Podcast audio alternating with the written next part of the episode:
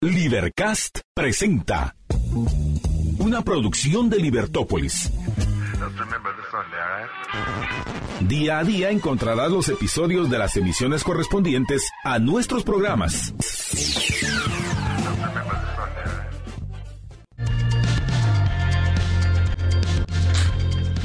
Bienvenidos a Libertópolis Negocios. Estamos en esta nueva, eh, eh, este nuevo episodio de las grandes, la historia de las grandes empresas. Y, estamos muy contentos porque ya estamos en el capítulo 2 y donde después de haber conocido cómo eh, su fundador tiene y encuentra su pasión, su vocación, cómo se da esa transición al mundo de las em, empresas agropecuarias, al tema de alimentos, doctor. Así que muchísimas gracias por recibirnos nuevamente y contarnos la historia de las eh, grandes empresas como Bremen. Y me gustaría arrancar preguntándole acerca de cómo, cómo se da ese, esa fase o ese traspaso o ese traslado hacia de la práctica médica a una práctica más empresarial, temas nuevos en cuanto a agroindustria, alimentos. ¿Cómo fue que usted se involucra o se o se mete en este mundo tomando en cuenta que venía de una carrera médica muy intensa, muy exitosa y también académica. Muchas gracias, María Dolores. Pues para empezar, un saludo a la audiencia de Libertópolis. Eh, gracias por permitirnos estar con ustedes, por compartir. Y pues ah, eh, ahí sí que eh, comunicar nuestras experiencias, porque creo que eso es eh, la parte fundamental que debemos nosotros de hacer. Pues eh, una pregunta interesante, porque a veces las situaciones se van creando, van sucediendo. Como alguien decía, yo soy hoy mi circunstancia, ah, ¿verdad? Entonces, yo como le contaba en algún momento, Vengo de una familia que se dedicó a trabajar en el campo, en la agricultura, en la ganadería.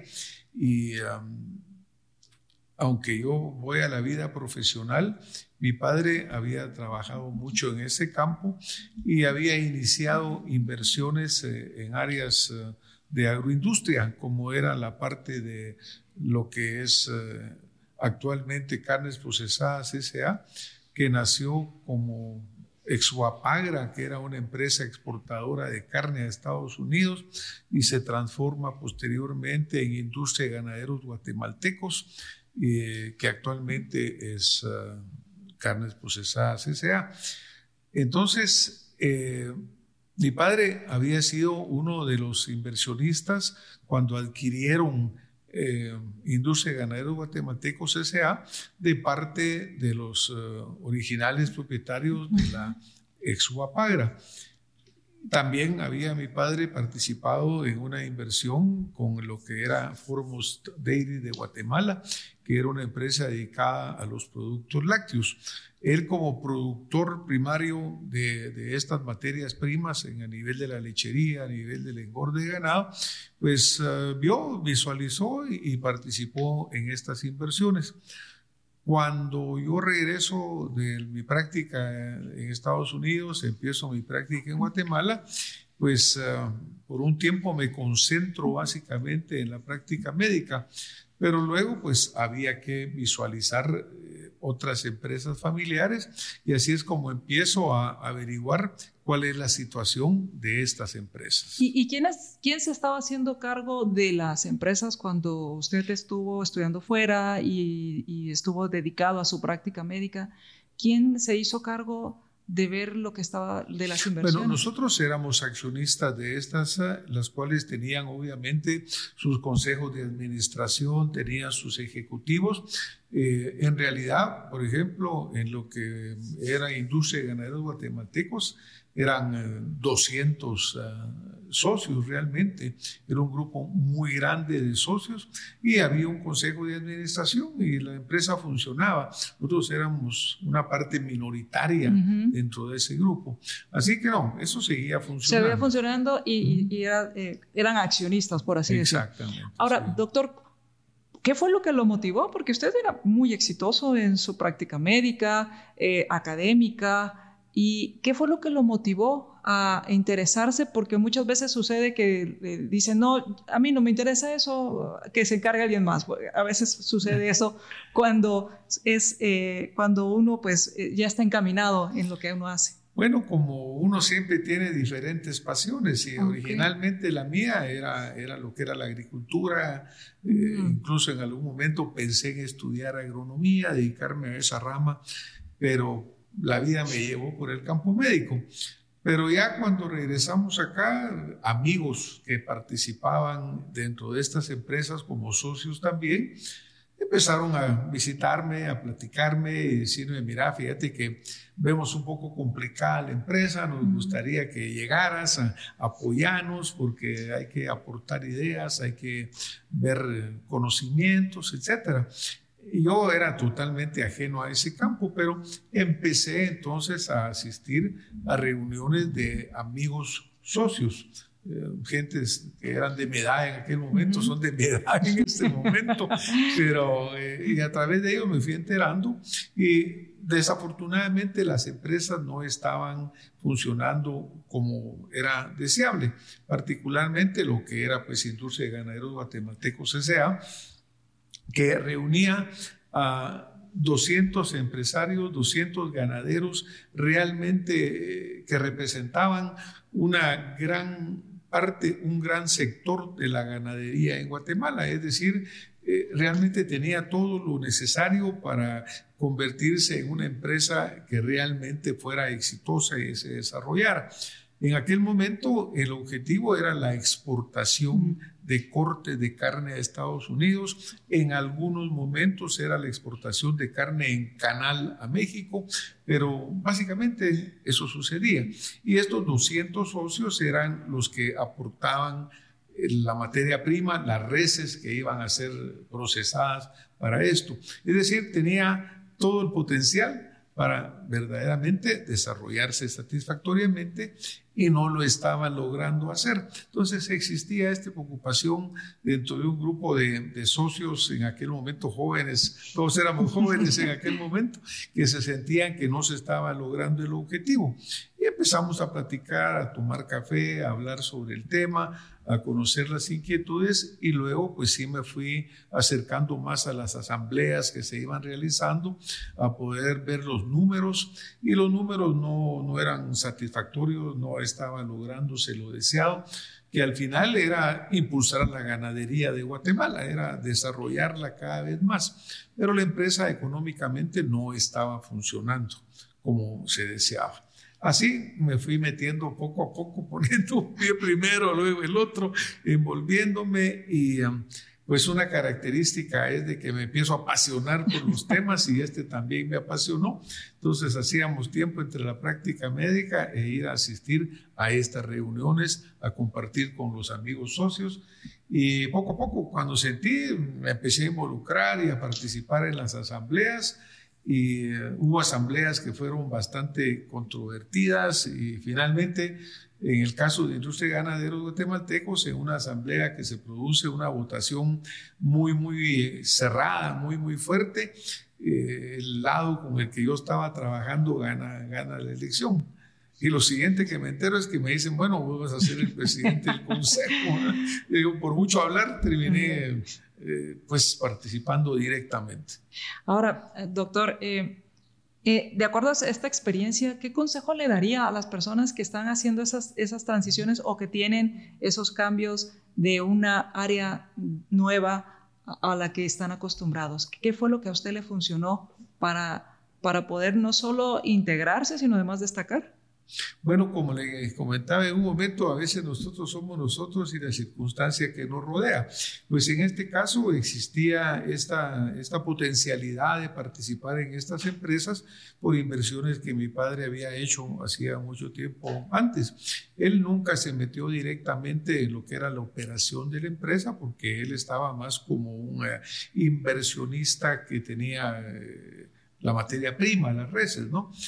Pero en mi caso, yo prácticamente ya no me dedicaba a lo que era el proceso agrícola en sí, sino que a la profesión médica, y entonces como que lo miraba en una forma diferente.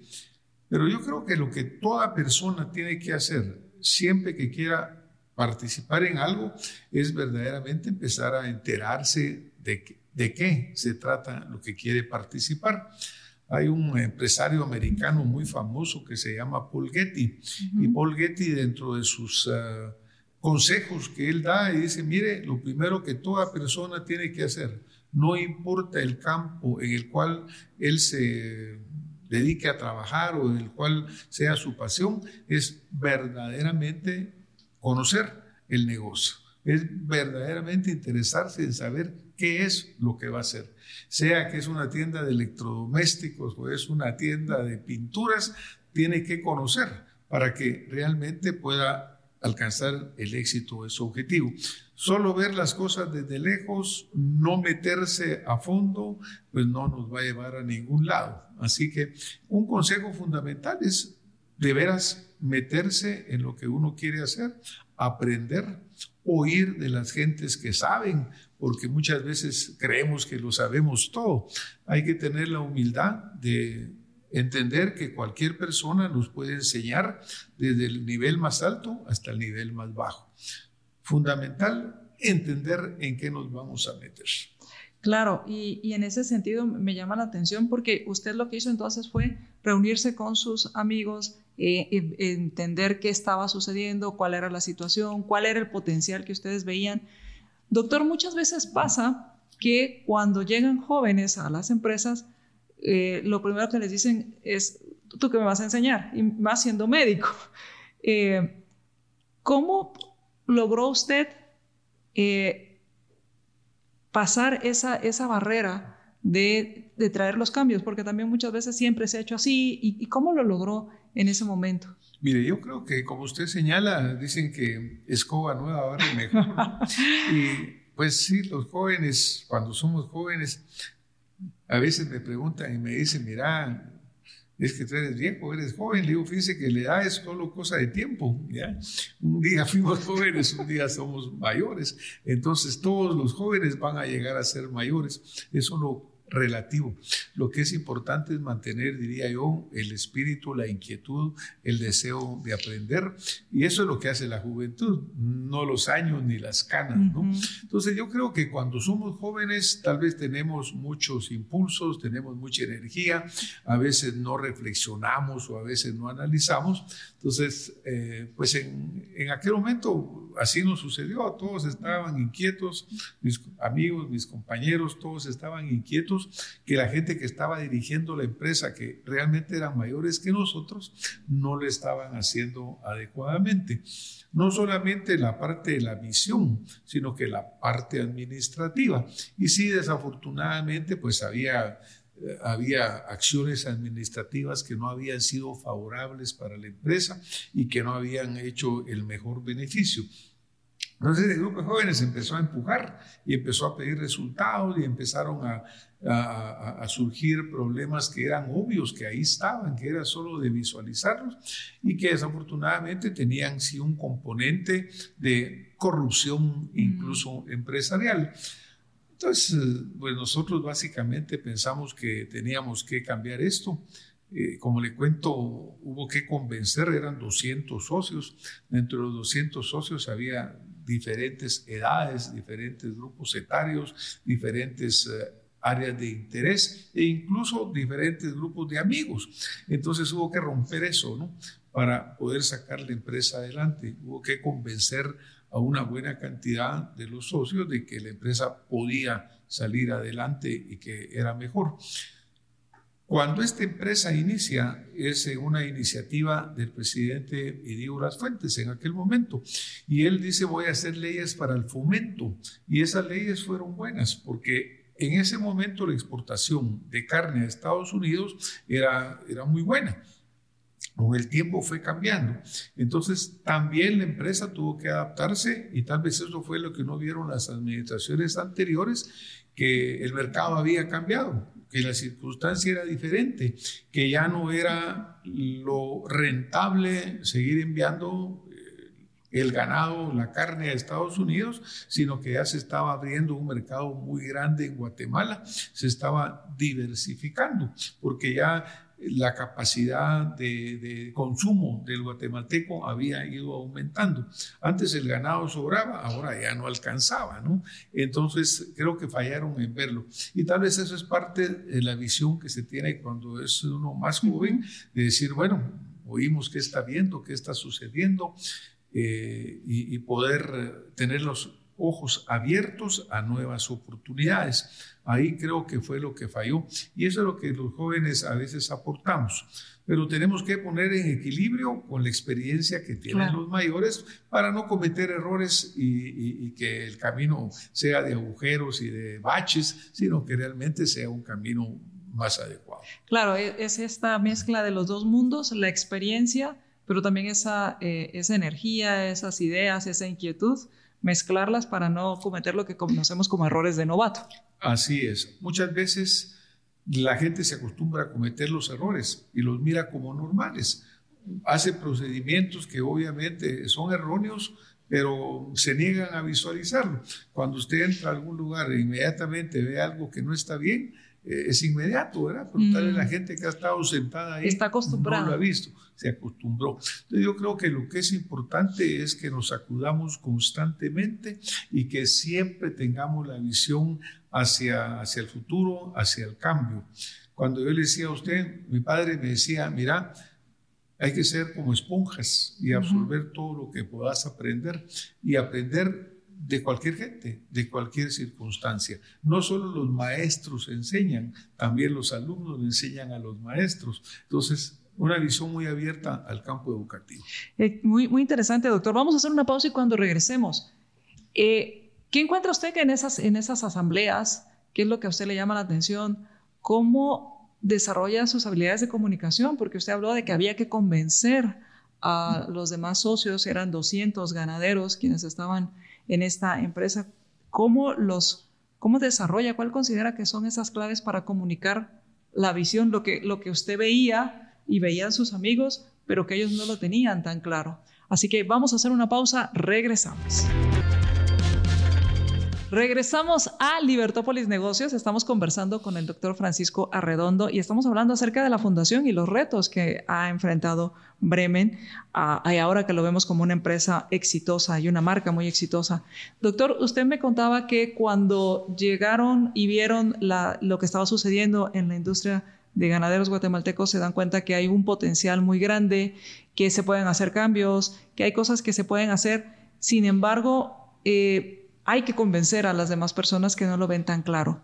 ¿Qué aprendió usted en ese momento? ¿Qué, ¿Cuál es esa experiencia que le dejó el tratar de convencerlos de esa visión que usted tenía con sus, con sus compañeros de que se podían hacer las cosas mejor? Pues eh, como hablábamos en el intermedio, es una pregunta complicada de responder.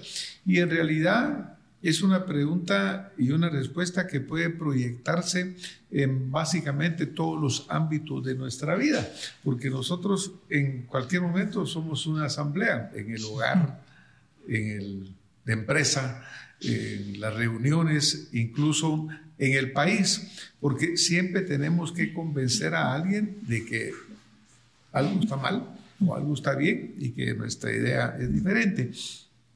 Y todo depende también de la audiencia. Bueno, pero precisemos en el caso de la empresa, ¿no? Como le cuento, eran, er, eran socios muy respetados, gente muy conocida, gente muy exitosa, la mayor parte de ellos, o diría, todos ellos eran empresarios exitosos. Tal vez el principal componente que existía en ese momento que había que romper era la parte del acomodamiento, en el sentido, pues estábamos acostumbrados a trabajar bajo un lineamiento, bajo un grupo que administraba. Este grupo, pues aunque los hallazgos eran obvios, cuando uno miraba los números y decía, bueno, pero ¿cómo podemos seguir operando nosotros si es obvio que estamos eh, teniendo pérdidas, no? Pero había un acomodamiento de los, una buena cantidad de los socios, lo miraban bien, nos miraban normal, mire, ya va a cambiar, ya va a cambiar la cosa.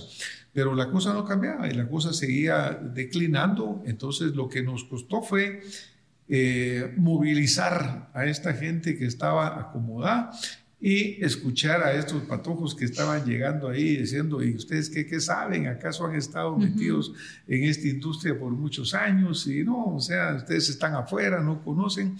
Mire, lo que sucede en casi cualquier ámbito de la vida, pues, porque cuando uno quiere convencer a un grupo de amigos, miren, vamos a este lugar, al otro, tiene que hacer en esa asamblea una asamblea es una reunión de gente, usted tiene que hacer un montón de trabajo para convencer. Bueno, Ahí no fue fácil. Eh, era obvio el hallazgo que teníamos que cambiar y sin embargo eh, la resistencia fue muy fuerte. Mm. La decisión fue muy frágil, prácticamente una cantidad mínima de votos que llevó la balanza de un lado hacia el otro. Y, y, cuando se logró, pues fue un éxito grande, como le digo, a partir de esa, de esa victoria electoral, resultó que me pusieron a mí de presidente del Consejo de Administración. Como quien dice, bueno, ya hiciste el lío, ahora lo vas a resolver. Habían administradores que estaban dentro del Consejo, que era gente también que tenía muchos años de estar. Eh, ganamos la asamblea, pero todavía costó mucho seguir trabajando con ellos para que fuéramos abriéndonos. Pero afortunadamente, como le cuento, eran gente muy reconocida, de mucho éxito, y a pesar de que costó, también era gente muy inteligente, eran gente muy capaz. Y bueno, al principio les costó reconocer que estaban equivocados en algunos puntos importantes, pero ya cuando lo reconocieron y tuvieron esa humildad de reconocerlo, yo creo que logramos salir adelante, corregir el rumbo y, y tomar una nueva dirección pero sí fue un poco difícil, hubo que jugárselas, como decimos en Guatemala. Hubo un momento que la pelota estaba en el aire y podía caer de un lado o del otro. Y pues tal vez hubiera sido diferente la historia, pero ganó nuestra propuesta, ganó nuestra visión y gracias a Dios creo que logramos una, una recuperación. Doctor, de su, de su paso por la presidencia en esta junta directiva, en este consejo de administración, ¿Cuál historia? ¿Qué es la historia que usted recuerda que le, ha dado, le ha servido para sus futuros puestos, para, las, para la toma de decisiones? Bueno, mire, cada vez que eh, uno hacía algo y decía, mire, hay que hacer este cambio, la respuesta era no. Si hace eso, la empresa se va a quebrar. Hacíamos el cambio, no pasaba nada.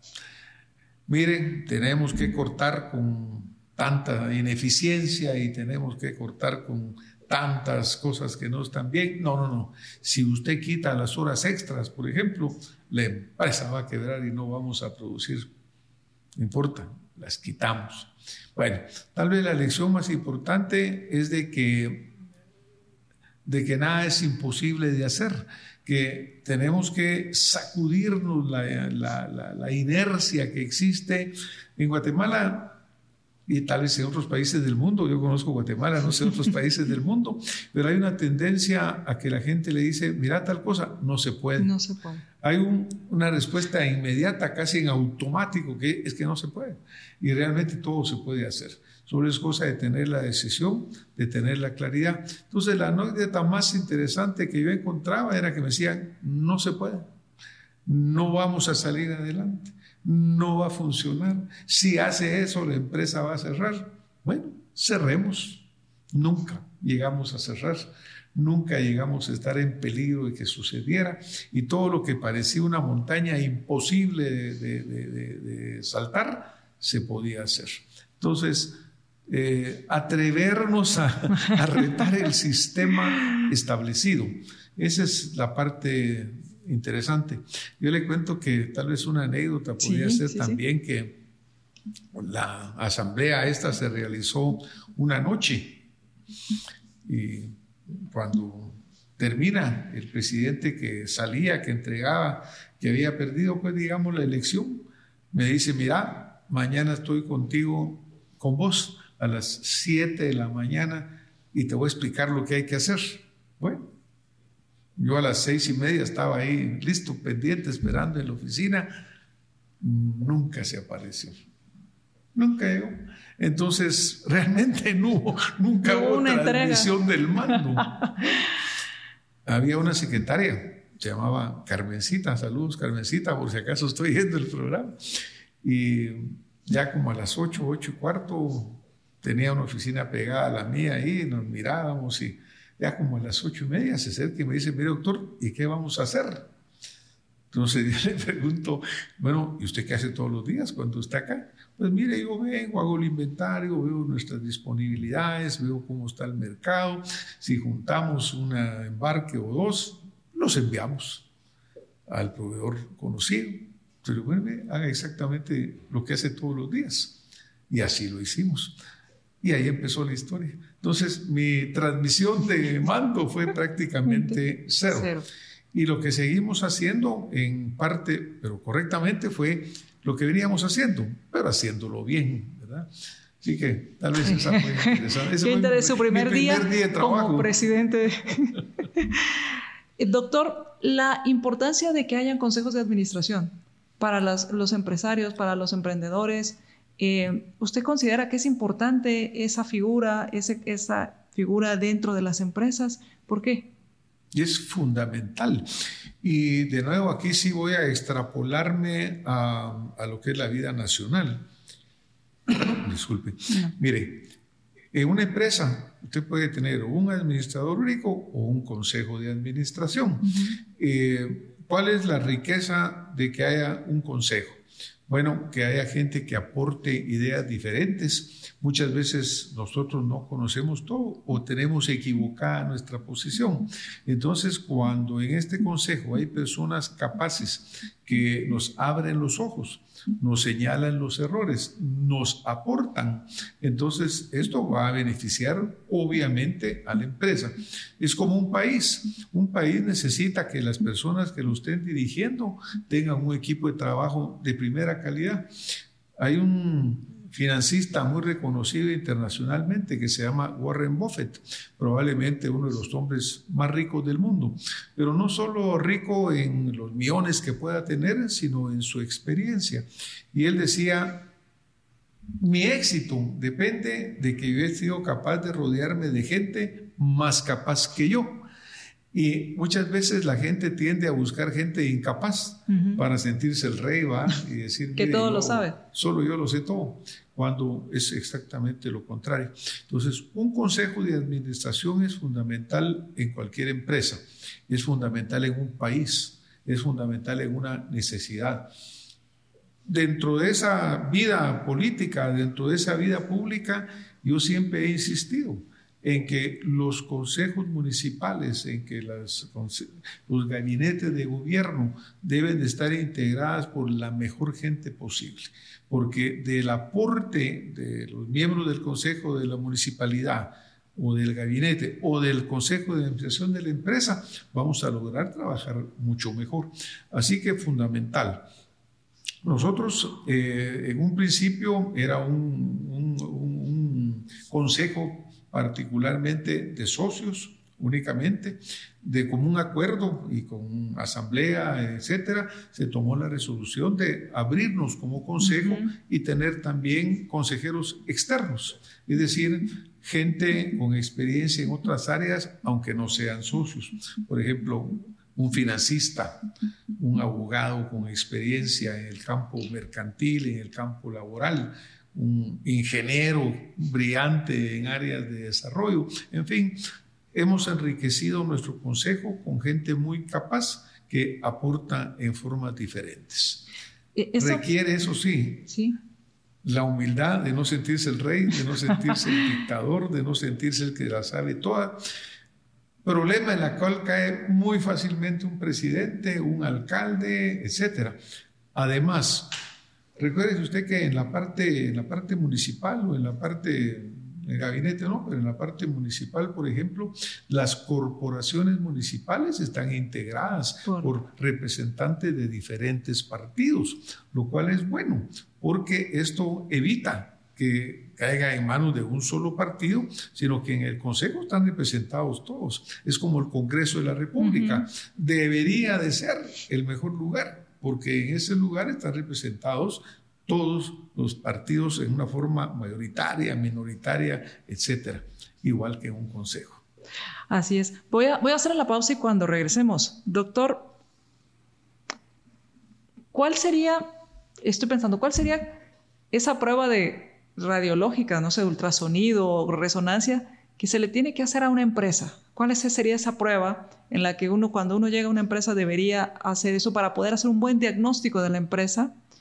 ¿Y qué aconseja cuando no está funcionando? O sea, que aparece ahí algo en esa radiografía o en ese estudio eh, en, la empresa. ¿Cuál, cuál les, le funcionó a usted y qué hacer? Así que vamos a hacer una pausa. Regresamos.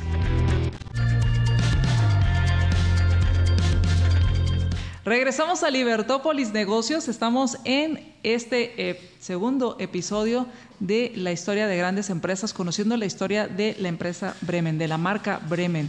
Y doctor, le preguntaba, así como en la parte médica se hacen estos estudios para diagnosticar al paciente, ¿qué sugiere o recomienda para diagnosticar al, al paciente llamado empresa? Porque a usted le pasó algo muy parecido cuando se da cuenta que hay un gran potencial y que no se está aprovechando. ¿Qué, qué, qué sugiere? Hoy, hoy, María Dolores está haciendo preguntas interesantes que hacen pues, reflexionar bastante. Eh, interesante, María Dolores. Mire, en el campo médico eh, sigue siendo fundamental el ser humano, es decir, la relación médico-paciente, porque de la del examen físico, del interrogatorio que el médico hace con su paciente, tiene que originarse el resto de exámenes. Actualmente hay una tendencia que es criticada por algunas gentes, eh, o por muchas tal vez, en el sentido que los colegas médicos hacemos un montón de exámenes innecesarios. Esa es una tendencia, ¿ya? No necesariamente cierta o no pero sí se ha perdido en alguna forma que ante tanto recurso diagnóstico que se tiene desde lo que es eh, rayos X, de diagnósticos, tomografía, laboratorios, etcétera, muchas veces el colega ya ni siquiera mira a su paciente a fondo. Mire, me duele la cabeza, bueno, le mando tomografía, resonancia, lo que sea. Y después de ver los estadios, le examino. Debería ser a la inversa. ¿A qué me refiero con esto? A la importancia del ser humano y su interrelación. Igual sucede en las empresas. Las empresas primero tenemos que como personas conocerla. Lo más importante de una empresa es conocer a los seres humanos que la integran, cómo están trabajando, cómo están interactuando esos seres humanos. Porque usted puede comprar tecnología, usted puede comprar materia prima, lo que usted no puede comprar es recurso humano. Usted no puede comprar positivismo, usted tiene que construir el positivismo.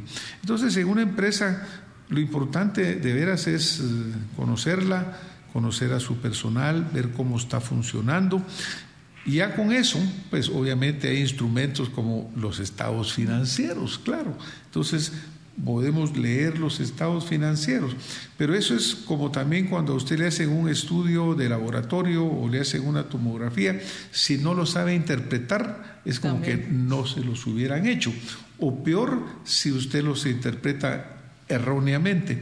Entonces la parte del conocimiento de cada persona yo les mencionaba en algún momento en la entrevista que hay que conocer el negocio y conocer el negocio significa conocer los números, saber cuáles son los índices que debemos de buscar, saber qué es lo que tenemos que evaluar. Pero bueno, conocer los estados financieros, auditar los estados financieros. Pero una empresa no es solo números. Más que números es cómo está operando cuál es el, clima en que se está desarrollando esta empresa. Y a partir de eso, pues vamos a buscar nosotros eh, tener todos los instrumentos para corregir el rumbo. Resulta que vendo mucho, sí, pero mi costo es terrible. Entonces, vendo mucho, pero no gano nada. O vendo poco y gano mucho. Porque vender mucho no quiere decir ganar mucho. Entonces, ¿por qué estoy fallando? Usted se mira muy bien, ¿verdad? Se mira como paciente, está gordito, hasta tiene un poquito de panza. Antes le dirían a uno, las señoras, estás, estás galán. galán, ¿verdad? Pero galán no era estar saludable necesariamente, ¿verdad? Tal vez es más saludable estar un poco más flaco, un poco más, qué sé yo. Es igual una empresa. A la cómo vende esta empresa pero no quiere decir que esté sana. Entonces tenemos que aprender a detectar todos esos indicadores, no dejarnos llevar por la, la apariencia falsa, sino que profundizar. Y ahí es donde es fundamental el equipo con el que usted está trabajando. Usted tiene que tener un buen contador, un buen auditor, tiene que tener un buen jefe de mantenimiento, un buen jefe de producción. Y eso es lo que cuesta ir juntando como equipo. Así que yo creo que el diagnóstico depende de la capacidad que tenga el ser humano de utilizar los recursos que tenga. Información que no se sabe utilizar, es utilización que se pierde. Hay una enorme variedad de recursos, ahora incluso los sistemas computarizados de control, el SAP en sus diferentes versiones, todos los softwares que nos facilitan el control de la flotilla de ventas, el control del mercadeo, ahora el telemarketing, es decir, una enorme cantidad de recursos tecnológicos que hay que usarlos bien, porque si no se usan bien, más contribuyen al desorden que a lo que estamos haciendo. Doctor, usted mencionaba en los segmentos anteriores que, usted lo que ustedes lo que veían era que no se adaptaron al cambio, que no se estaba adaptando la, empresa al cambio y que además habían cambios, eh, habían oportunidades que se estaban dejando pasar. Eh, la, industria de, ganaderos eh, guatemaltecos vendía la carne y la exportaba a Estados Unidos o a México. ¿Qué sucede y cómo es que surge la oportunidad de crear la marca de Bremen? Bueno, lo interesante de todo esto, María Dolores, es el hecho de que eh, hay que entender en qué negocio es el que nosotros estamos, ¿no? Por ejemplo, el negocio aparentemente era procesar ganado y venderlo a Estados Unidos, hacer los cortes y mandarlo para allá, o los canales a México. Pero ese no era el negocio, ¿no? Ese era el proceso. El negocio en el que nosotros estábamos era en el negocio de la alimentación. Nosotros estábamos proporcionando alimento a una población. Entonces hay que entender cuál es el, verdadero negocio que se está desarrollando. En un momento determinado, cambiaron las circunstancias. De repente ya Estados Unidos tal vez tenía otros proveedores de materia prima que le eran más baratos o estaba cambiando el tipo de hábito alimenticio de su población. Entonces, nosotros teníamos que estar pendientes de ver que ese cambio se estaba produciendo. Cuando ya no era rentable mandar carne a Estados Unidos porque ellos tenían proveedores más baratos o estaban sustituyendo, entonces buscamos decir, bueno, vayámonos a un mercado en el cual haya demanda local, demanda internacional, utilicemos productos cárnicos también para seguir pues impulsando la ganadería guatemalteca, pero ampliemos. Entonces ya no solo carne, sino que empezamos a crear embutidos jamones, eh, salchichas, salamis, toda esa variedad de carnes eh, que se hacen. Ahora incluso estamos desarrollando carnes dietéticas para pacientes diabéticos, por ejemplo, que se hacen a partir de soya, que se hacen a partir de otros, eh, de otros nutrientes. Eh, es decir, hay que entender el mercado, ver hacia dónde está llegando la necesidad de la gente, qué es lo que quiere. Hoy hay una tendencia muy grande por el mercado vegano, por el mercado saludable, lo cual está bien. Claro que sigue habiendo la gente que quiere su buen pedazo de steak, una su buena carne, pues, sus chicharrones incluso. Hay mercado para todo. Pero tenemos que estar siempre pendientes de las tendencias hacia dónde va, tanto nacional como internacionalmente. Guatemala antes era una isla cerrada, hoy estamos globalizados, lo que pasa en la China lo sabemos inmediatamente acá, las tendencias también, los jóvenes hoy comen diferente que comíamos hace 50 años. Entonces, una parte importante de una empresa, no importa la línea en que esté, es estar pendiente y, y, entender cuáles son las necesidades cambiantes y los gustos cambiantes del cliente potencial. Doctor, de procesar eh, el ganado a producir embutidos hay un proceso adicional, diferentes equipos, diferentes habilidades. ¿Cómo hace que su equipo, tanto cercano como los colaboradores, eh, más eh, desde el que ahora hacía esto, pero ahora va a hacer algo más, convencerlos de que es por ahí el camino? Bueno, eh, definitivamente cuando, cuando estábamos reces el proceso era totalmente diferente. Bueno, pues realmente es ahí es donde nace el trabajo en equipo, que usted tiene que trabajar con cada uno de las personas con las cuales está colaborando para uno que comprendan qué es lo que estamos haciendo, ¿verdad? Porque la persona que trabaja tiene que saber qué es lo que está haciendo, no es, no es como aquellas partes en las cuales alguien en una línea de trabajo solo pone una pieza y no sabe qué va a salir al final de la línea. Él tiene que saber que al final de la línea va a salir un vehículo, una moto, un carro, va a salir un Maserati o va a salir un eh, vehículo agrícola, lo que sea no es solo mecanizarlo. Entonces, pues hay que crear ese proceso educativo, saber a la gente para qué es lo que estamos produciendo. Eh, obviamente, cuando nosotros estamos trabajando alimento para la persona para el ser humano hay que tener muy claro los conceptos de inocuidad, los conceptos de que estamos alimentando a nuestros hijos, a nuestros nietos. Entonces es algo que también hay que construir con el personal, la importancia de su trabajo, porque es algo que al final va a ser alimento para un ser humano y por lo tanto tiene que ser un, no solamente nutritivo, sino que también seguro. Eso es campañas educativas. Doctor, y cuando está desde la gerencia hasta, el, nivel hasta el nivel operario. Eh, doctor, cuando ustedes están iniciando, ¿cómo van descubriendo los productos que deben hacer hasta convertirse en la salchicha oficial de los chucos, doctor? Bueno, hay tendencias, ¿no? Hay tendencias que existen. Eh, nosotros originalmente el producto que empezó a fabricarse era la salchicha la salchicha que sigue siendo eh, tal vez el producto más... Eh, emblemático dentro de nuestra línea de producción. Y pues, como dice usted, los chucos, una, una tradición de Guatemala que a veces me dicen, ¿y por qué son chucos? Pues, pues, así se dio, así se fue produciendo el nombre, pero ya ve que el chuco incluso ha sido nombrado como un patrimonio intangible de los guatemaltecos, ¿verdad? porque es un patrimonio nacional, el clásico chuco ya se ha popularizado, ya lo encuentra uno en Estados Unidos y en otros lugares. Pero afortunadamente eh, una gran cantidad de esos chucos se hacen con el producto de nuestra marca, porque es una marca que ha estado ligada a ese desarrollo desde el principio.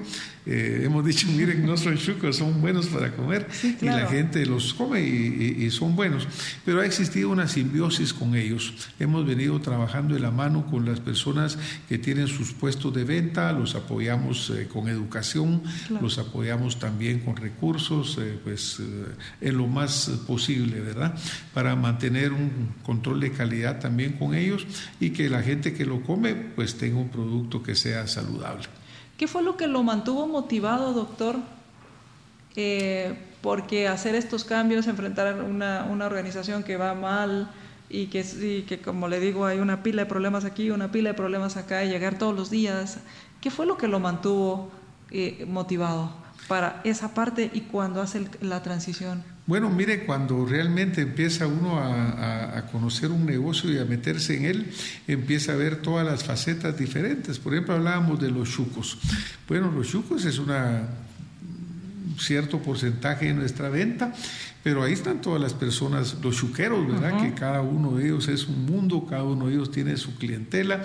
Entonces decir, bueno, ¿cómo logramos nosotros resolverle a ellos, darles el servicio para que ellos a su vez puedan cumplir? Incluso nosotros tenemos una actividad que se llama el Festival del Chuco.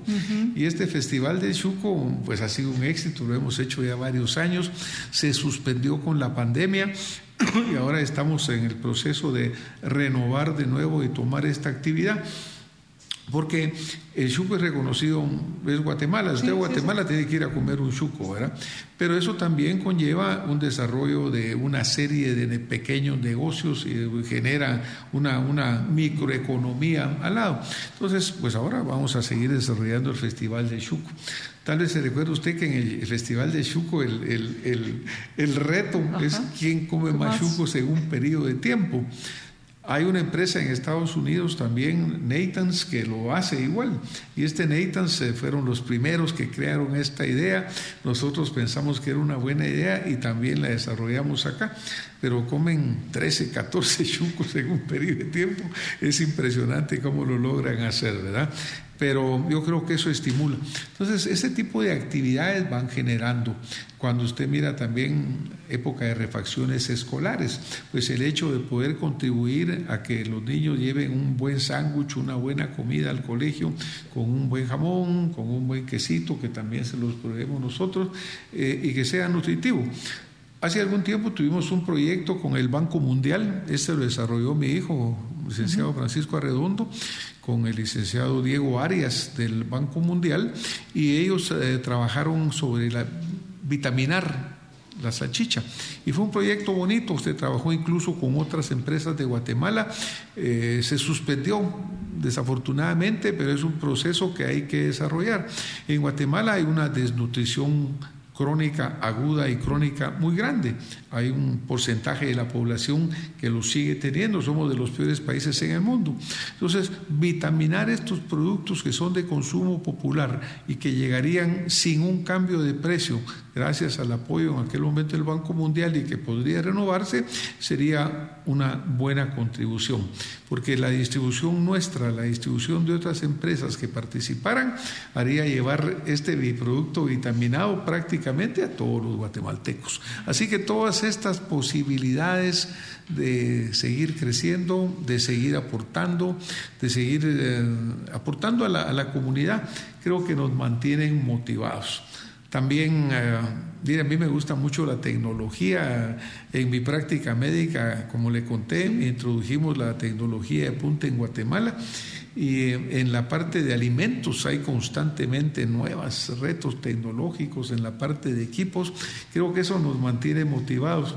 Hace un rato hablábamos de qué significa ser joven o qué significa ser mayor.